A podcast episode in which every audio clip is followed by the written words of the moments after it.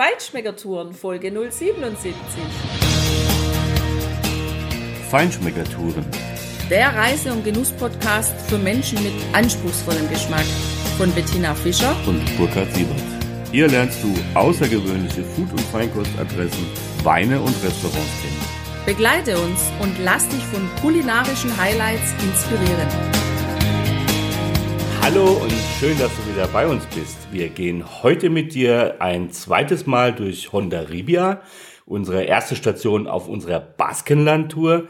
Heute gehen wir mit dir durch die Unterstadt. Wir bummeln mit dir durch die Fußgängerzone, die belebt ist mit Geschäften, mit Kneipen, Restaurants und Bars. Wir ja, schlendern mit dir die schöne Uferpromenade entlang an den Yachthafen, an den wunderschönen, sehr gepflegten Sandstrand. Und wir gehen live mit dir essen im La Hermandad de Pescadores. Das hörst du zum Abschluss dieser Folge. Ein wunderbares Fischmenü. Viel Spaß dabei. Hondarribia ist ja eine echt wunderschöne, gepflegte Stadt, die bekannt ist eben als Feinschmecker-Metropole. Dort gerade ähm, Beginn von Spanien, vom Baskenland.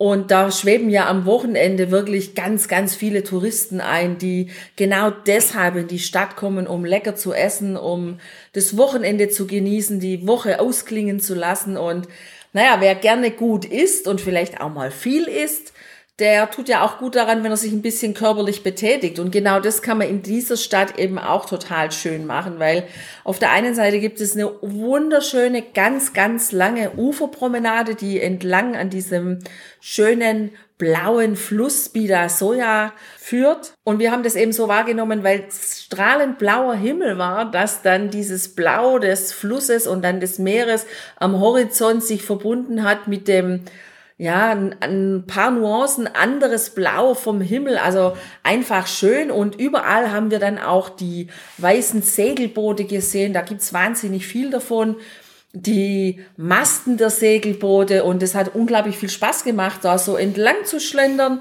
um dann letztendlich an diesem schönen Strand anzukommen. Und dieser Strand ist unheimlich breit, ein wunderbarer Sand, ist sehr gepflegt. Also fand ich total ansprechend. Ich meine, wir sind jetzt nicht ins Wasser gegangen, weil mir persönlich war es noch zu kalt, ich gebe es ja zu. Aber es war sehr bevölkert schon, aber trotzdem hast du dort viel Platz.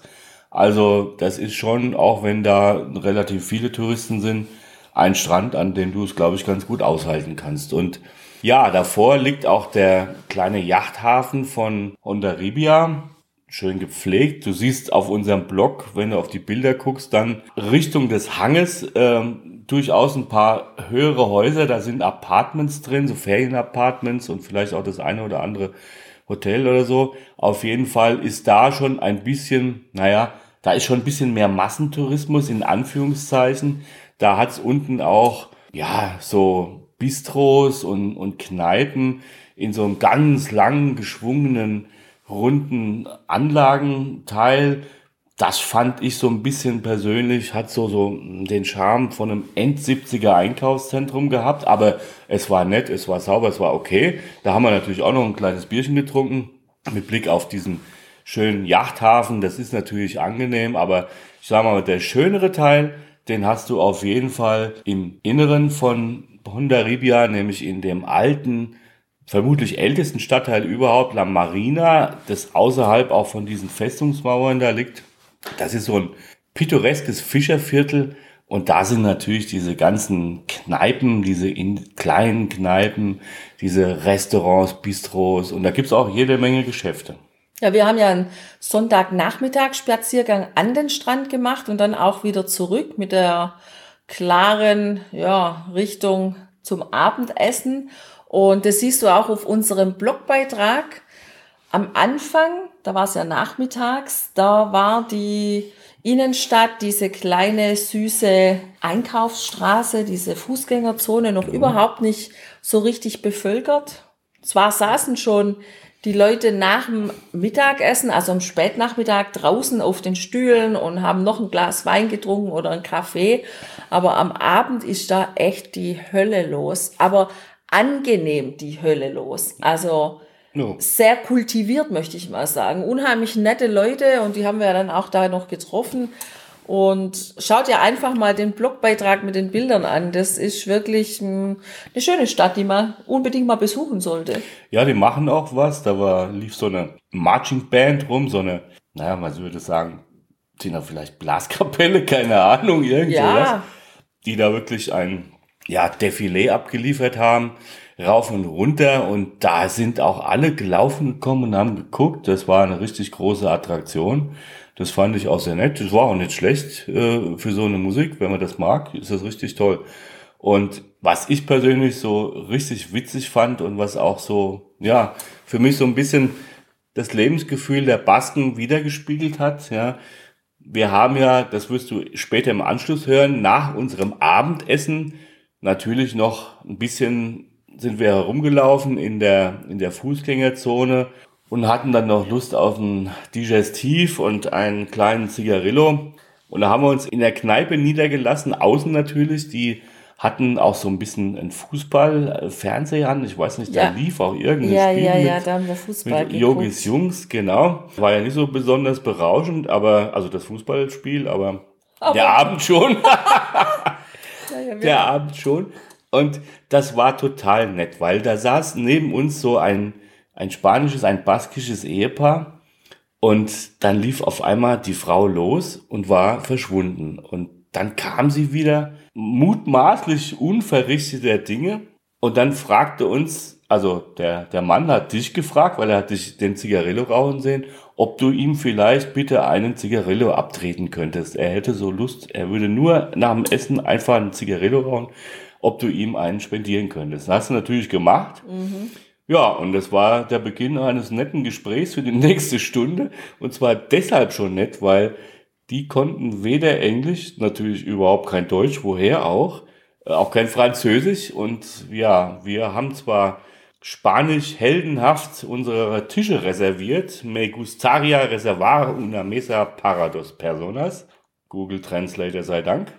Aber da waren wir dann auch ein bisschen aufgeschmissen. Naja, ein bisschen habe ich ihn ja schon verstanden. Also Spanisch kann ich ja doch ganz gut verstehen, aber halt mit dem Reden, da hält sich's dann doch einigermaßen in Grenzen dann.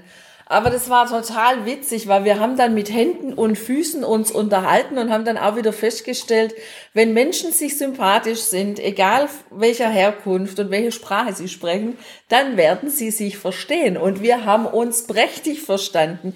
Wir hatten mindestens anderthalb Stunden einen granatenmäßigen Spaß. Also was wir gelacht ja. haben und dann ja, also der Google-Übersetzer hat dann auch mal in Spanisch, dann wieder in Französisch und dann wieder in Englisch übersetzt. Also es war echt herrlich und das war so süß, weil die Frau hat uns dann immer versucht zu erklären, wir müssten unbedingt nach Zarauz fahren, was wir ja sowieso vorhatten und wo du auch demnächst noch ein paar nette Sachen von uns hören wirst darüber. Und die hat uns immer erzählt, auf Englisch, wir müssen dahin, da wäre die Muss muss. Und das hat sie dann übersetzt mit dem Translator von Spanisch auf Englisch und da kam dann tatsächlich muss raus. Und wir haben uns immer angeguckt und hatten keine Ahnung, was das ja, soll. Ja, wir ja. haben es nicht begriffen.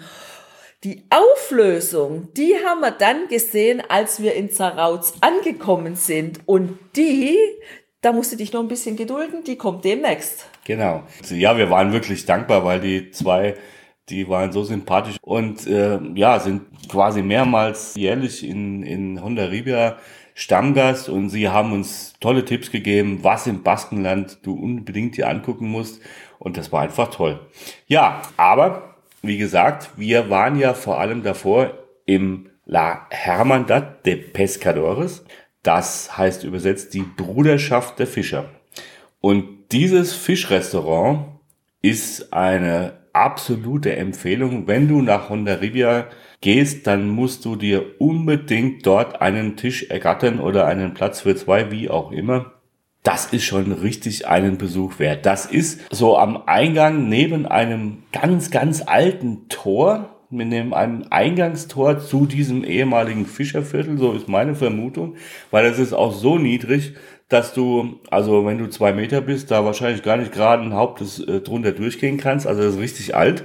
Und links und rechts äh, nebendran in den Flachanbauten das war vielleicht auch mal irgendwie so eine Art, ja, Mauer, keine Ahnung, oder irgendwas, was die Fischer damals gebraucht haben, als dort vielleicht noch der Fischerhafen war. Auf jeden Fall ist das relativ, also es ist sehr flach und es ist auch sehr klein. Eine sehr kleine Küche haben die. Das Restaurant selber ist auch nicht sehr groß, aber es ist eine großartige Fischküche. Ja, und wunderschön dekoriert in, innen drin. Also auch wirklich mit Fischernetzen. Dann hängen Fische, ausgestopfte Fische mit ihrem Gebiss. Ich glaube, ein Piranha ist das, was wir da auf dem Bild haben, hängen an der Wand. Dann sitzt man auf alten Holzstühlen oder Bänken, auch wirklich ohne Kissen. Also man braucht ein bisschen ein gutes Sitzfleisch, wenn man länger da ist. Und die Bedienungen sind auch, ich glaube, die hatten alle das Gleiche an, wenn ich mich mhm. richtig erinnere. Also passend alles in weiß-blau gehalten. Ja. Sehr schönes, ja, Rundum-Erlebnis, ja. Fisch fürs Auge im, in der Einrichtung, in der Dekoration und letztendlich auch Fisch für den Gaumen auf dem Teller, in der Pfanne ja, für den perfekten Genuss. Und genau so haben wir es auch wahrgenommen. Ach ja, und was auch noch perfekt dazu gepasst hat, war die blaue Flasche, wo der Wein drin war. ja, genau. Und das Menü, was wir da genossen haben, das kann man eigentlich unter den zwei Stichpunkten frisch und butterzart zusammenfassen. Das war so ein bisschen die Leitschnur. Und du hörst jetzt unsere Live-Aufnahmen von dem Abend, von diesem grandiosen Fischmenü, was wir da gegessen haben. Und hör einfach selbst rein. Ja, jetzt sitzen wir endlich hier im La Hermandad des Pescadores. Da haben wir gestern schon einen Tisch für heute reservieren wollen, aber die waren komplett ausgebucht. Wir haben dann unsere Handynummer und den Namen hinterlassen und haben sie dringend, eindringlich gebeten, uns doch Bescheid zu sagen, wenn jemand absagt, ja, für zwei Personen einen Tisch absagt dass wir dann einfach natürlich bereit sind und einspringen, gerne einspringen. Ja, und heute Mittag haben wir tatsächlich den Anruf erhalten. Wir hatten zwar vorsichtshalber woanders reserviert, was auch eine ganz gute Adresse sein soll, aber natürlich haben wir uns dann umentschieden und das Angebot hier vom Restaurant angenommen. Jetzt sitzen wir hier, wir haben schon bestellt. Und jetzt ist auch der Wein bereits eingetroffen. Das ist ein Made Frades Albarino Atlantico aus dem Rias Baixas. Wahrscheinlich heißt das so. Und ja, der Wein ist, steht goldgelb im Glas. Ähm, die Dame hier, die uns bedient und äh, empfohlen hat, meinte, der würde sehr gut zu Fisch passen. Und der Wein ja, hat in der Nase interessante Noten, nämlich so ein bisschen gereiften Manchego und Apfel und Harz habe ich in der Nase. Ja, und am Gaumen ist er dann doch sehr spritzig. Also die Säure ist sehr spritzig, sehr präsent auch. Ich bin gespannt, wie der Wein nachher mit dem, mit dem Essen kommt, mit dem Fisch, was wir bestellt haben. Aber ich denke, das wird ganz gut harmonieren. Er ist auch leicht adstringierend. Mhm. Aber irgendwie so passend für den Laden hier, finde ich, wo ja alles wirklich auf Fisch, auf Meer ausgerichtet ist. Ich habe so das Gefühl, das ist ein toller Wein, der gut zu Meeresfrüchte passt. Ich glaube auch, dass der in der Kombination wirklich gut kommt. Boah, Burkhard, ich bin total froh, dass wir hier so hartnäckig waren, dass wir so lange mit der gestern rumgemacht haben, bis die unsere Telefonnummer aufgeschrieben hat, weil wir unbedingt hier essen wollten, weil nachdem ich schon ja, diesen ersten Starter gesehen habe, der schon fürs Auge total genial angerichtet gekommen ist und ich ihn jetzt auch noch probiert habe, ist eins klar, Honda Ribia ohne einen Besuch in diesem Restaurant geht gar nicht. Nee, das geht gar nicht. Ich war auch heilsfroh, dass ich überhaupt noch eine Ecke in diesem wirklich völlig überfüllten Reservationsbuch gefunden habe, was auch schon mit halber, mit Weinflecken angefüllt war. Ich habe irgendwo die Handynummer und den Namen reingedrückt und das hat funktioniert. Muy bien. Ja, gracias. Muy bien.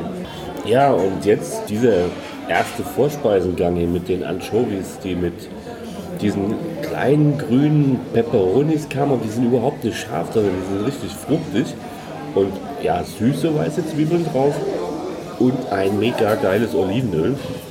Super grasig, super grün, super fruchtig.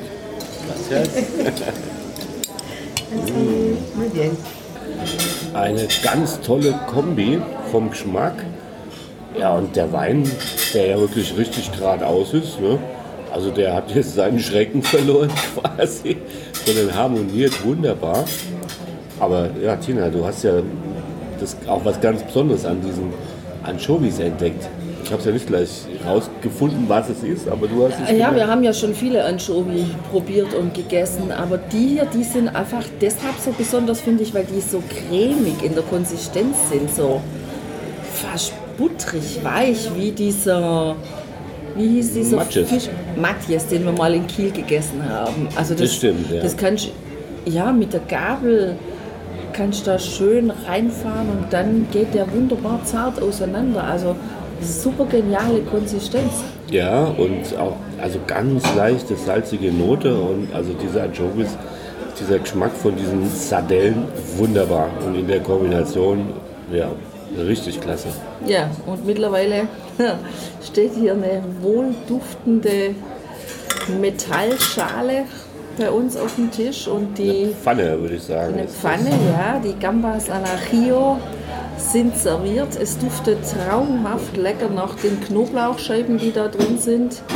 Es sieht ja, ganz toll aus in dem Öl mit dem grünen Petersilie dabei und ich bin schon ganz gespannt, wie es schmeckt. Ja, Tito. Also Burkhard, auch wenn wir ja schon viele Gambas al Ajillo probiert haben Oh ja. und wir uns auch immer mal wieder wiederholen, in dem vor allem ich immer mal wieder sage, das war so unglaublich frisch. Aber genau das trifft es auch heute hier für mich wieder am allerbesten. Also ich habe so das Gefühl gehabt, diese Gambas, die sind vor einer halben Stunde noch draußen im Meer umeinander gewandert, geschwommen, was auch immer. Das war ungefähr so, als dass die mit uns vom Hafen aus stadteinwärts geschwommen sind, als wir an der Uferpromenade gelaufen sind und dann hier frisch im Netz gelandet sind. Also ja, ganz, ganz frisch im Geschmack, das hast du gesagt, aber eben auch so ganz zart, butterweich, ja. Also in dieser in richtig Knoblauch getränktem Öl mit Petersilie. Das ist ein richtiger Hochgenuss gewesen. Der Knoblauch war überhaupt nicht so stark hervorschmecken, sondern in der Verbindung super. Und Genau. einfach eine tolle Konsistenz. Also, weil oft werden ja die Dinge einfach ganz hart, wenn man sie auch zu lang brät oder wenn sie zu lang gebraten werden. Das war hier überhaupt nicht der Fall. Also Ja, und, und genau das war auch der Knoblauch. Sonst ist ja auch oft so, dass der Knoblauch dann dunkel wird in dem Öl und dass er dann auch hart wird, also knusprig wird. Und die Ja. Knoblauchscheiben, die waren auch noch ganz butterweich und zart. So wie frisch gedünstetes Gemüse. Und so wie du sagst, der war auch, also im Geschmack klar Knoblauch, aber der hat nicht alles übertüncht, wie es sonst oft einfach der Fall ist. richtig. Aber das Geheimnis wird wahrscheinlich darin liegen, dass da nicht nur Öl dran war, sondern, keine Ahnung, Weißwein oder irgendwas. Ja, bestimmt. So, also insofern sind diese kleinen Garnelen äh, einfach perfekt sortiert worden. Und das war also der zweite Hauptgang ein echter Knaller. Ja? Und der Wein dazu wird immer besser. genau. Also ich bin ja normal nicht so derjenige, der gedünsteten Fisch mag, Tina, das weißt du ja. Aber ich habe mich jetzt hier von der freundlichen Bedienung einfach beraten lassen und empfehlen lassen. Ich wollte was anderes, aber dann hat sie gesagt, nö, das hatten wir ja schon in der Vorspeise. Ich würde Ihnen das empfehlen. So, und jetzt habe ich hier einen, einen Merluzza, einen Seehecht, gedünstet auf baskische Art. Und ich muss sagen, ich bin total begeistert, weil dieser Fisch wieder wunderbar zart ist. Und trotzdem, dass er gedünstet ist, ja, also eine, eine, eine relativ feste Konsistenz hat. Also nicht so wabbeliger Kochfisch, sondern eine angenehme Textur und an der Oberfläche fast schon so leichte, eine leichte Bräunung hat, eine leichte, ja, wie sagt man, also als wäre er tatsächlich Gegrillt ja, so leicht angegrillt. Ja. Und das ist also eine fantastische, habe ich noch nie so gegessen. Und hat, wie gesagt, überhaupt nichts mit, mit irgendwelchen wabbeligen Mist da zu tun. Und ja, kommt mit äh, leicht karamellisierten Zwiebeln, ganz tollen Paprika und Peperoni ähm, auf dem Teller. in einer wunderbaren Soße, ein bisschen Knoblauch, schön Prezzemolo drauf. Wie heißt das in Spanisch? Weiß ich nicht, ist auch egal. Auf jeden Fall schmeckt es hervorragend. Und ja, was kannst du zu deinem Hauptpunkt sagen? naja, also habe ich noch nie so gegessen, ist auf jeden Fall schon mal ein sehr gutes Stichwort. Ich wusste schon in etwa, auf was ich mich da einlasse, als ich Chipirones in su Tinta, also Krake in seiner eigenen Tinte bestellt habe. Aber dass mich dann so eine Schale, so eine Metallschale aus dem Ofen, die noch ganz, ganz heiß war, hier auf dem Tisch erreicht. Damit habe ich überhaupt nicht gerechnet. Ich bin ein bisschen erschlagen von der Menge, vor allem weil da also sehr viel Tintenfisch, Krakenstückchen drin liegen. Es sieht seltsam aus, weil es halt in diesem Schwarz gehalten ist. Ich habe mich auch erst gar nicht so richtig rangetraut, weil ich mich, ja, ich kenne natürlich das mit der schwarzen Tinte, ich habe in Italien ja schon gegessen. Aber äh, also es war anders aufgemacht und ich muss aber sagen, ich bin sehr angenehm überrascht. Diese Krakenstückchen, die sind butterzart, die, die brauchst du nicht schneiden, die brauchst du kaum beißen oder ja, kauen, die, die zergehen im Mund. Es ist überhaupt nicht fischig, also insgesamt gar nicht fischig überraschenderweise, weil ich habe so erwartet, naja, mit der Tinte, das, das schmeckt bestimmt so richtig nach Meer. Ist es nicht. Es ist sehr, nein, nicht sehr, aber es ist eher ein süßliches Gericht. Deswegen gibt es wahrscheinlich auch den Reis dazu. Ja, es war ein Wagnis und es schmeckt, aber es ist auf jeden Fall für mich viel zu viel. Ja, das ist schon richtig massig und äh, ich habe es probiert, ich habe mich getraut. Ich muss sagen, naja, das schmeckt interessant.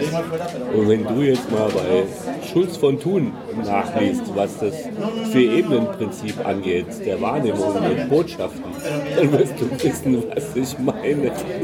Ich finde meinen See ist auf jeden Fall wesentlich besser. Aber die Schmecker sind wirklich verschieden.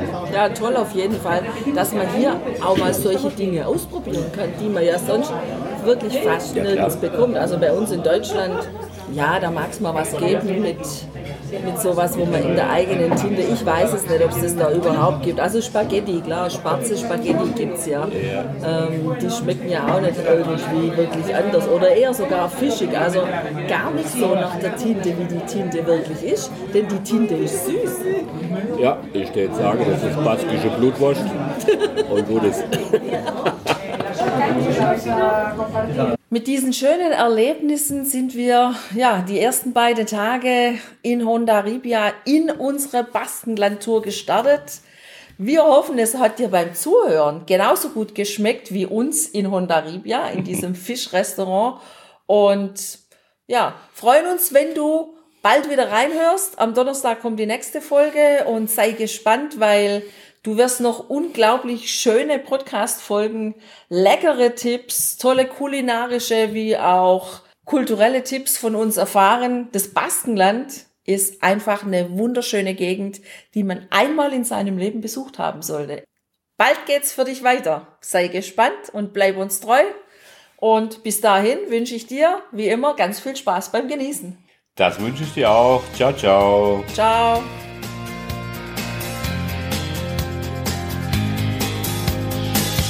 Hier endet dein Genusserlebnis noch lange nicht. Komm rüber auf unsere Homepage feinschmeckertouren.de und schau dir die Bilder zu unserer Show an. Dort findest du auch wertvolle Links zu den heutigen Empfehlungen. Verpasst keine Neuigkeiten mehr und trag dich am besten gleich in unseren Newsletter ein. Wir freuen uns auf deine Anregungen für weitere Episoden und einen regen Austausch mit dir. Viel Spaß beim Genießen, denn du weißt ja, wahrer Reichtum besteht nicht im Besitz, sondern im Genuss. Deine Feinschmecker Guides Bettina und Burkhard.